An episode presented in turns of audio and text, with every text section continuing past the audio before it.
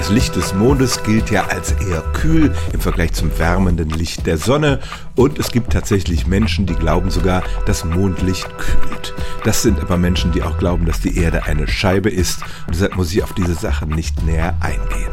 Nein, der Mond reflektiert Licht von der Sonne und deshalb ist es zunächst mal auch ganz plausibel anzunehmen, dass auch ein wenig von der Wärme dabei sozusagen zur Erde hin umgelenkt wird. Schaut man allerdings auf die Größenordnung, dann sind die Zahlen doch recht ernüchternd. Die Sonne ist etwa 400.000 Mal so hell wie der Vollmond und das heißt, entsprechend kommen auch mehr wärmende Strahlen von der Sonne. Der Mond schickt uns ein paar Tausendstel Watt pro Quadratmeter Erdfläche und praktisch hat das keine Auswirkungen.